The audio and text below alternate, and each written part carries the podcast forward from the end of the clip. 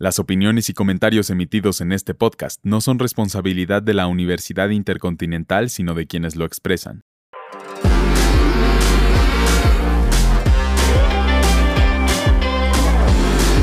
Hola, bienvenidos al Week Podcast. Yo soy Gerardo Gómez y esta vez les voy a hablar de algunas notas musicales importantes que se han generado recientemente. Bono, el líder de YouTube, ha anunciado su autobiografía llamada Surrender, 40 Songs, One Story la cual coincide con su cumpleaños número 62 y en la que al mismo tiempo que repasa su vida, también lo hace con las canciones de la famosa banda irlandesa. Tendrá 40 capítulos que llevarán los títulos de las canciones de YouTube e incluirá dibujos hechos por él mismo.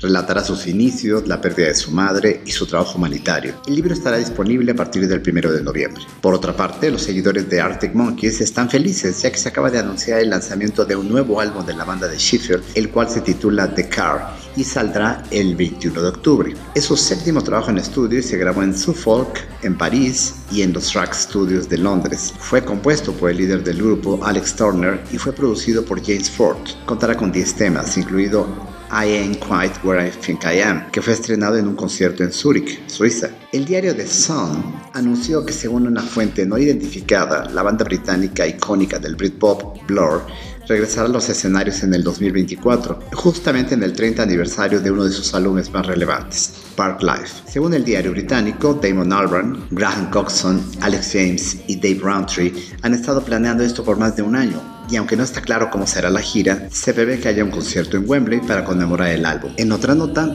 Britney Spears anuncia su regreso al estudio de grabación después de una ausencia de 6 años. Glory fue su último álbum de 2016. Hará un dúo con Elton John y la canción se llamará Hold Me Closer y será lanzada el 26 de agosto. Elton John confirmó la noticia y compartió un adelanto de la canción en su cuenta de TikTok y todavía no está claro si será un mix de la canción de él mismo llamada Tiny Dancer. Lo que sí está claro es el regreso de la famosa estrella pop Britney Spears después de los problemas legales en los que estuvo involucrada. Otra nota interesante está relacionada con la banda de metal Evanescence. Su sencillo debut, Bring Me to Life, ocupa el primer lugar de ventas y descargas de iTunes después de 19 años de haber sido lanzado originalmente y a diferencia de otras canciones que volvieron a la popularidad por aparecer en series de televisión como el caso reciente de Kate Bush y su Running Up That Hill, que se volvió tendencia al aparecer en Stranger Things, este no es el caso y solo parece que los fans de la banda están muy contentos con la gira que realizan junto a Korn en Estados Unidos. Gracias por escuchar este capítulo. Les recordamos que este es un proyecto institucional de la Universidad Intercontinental por parte de la Licenciatura en Comunicación Digital.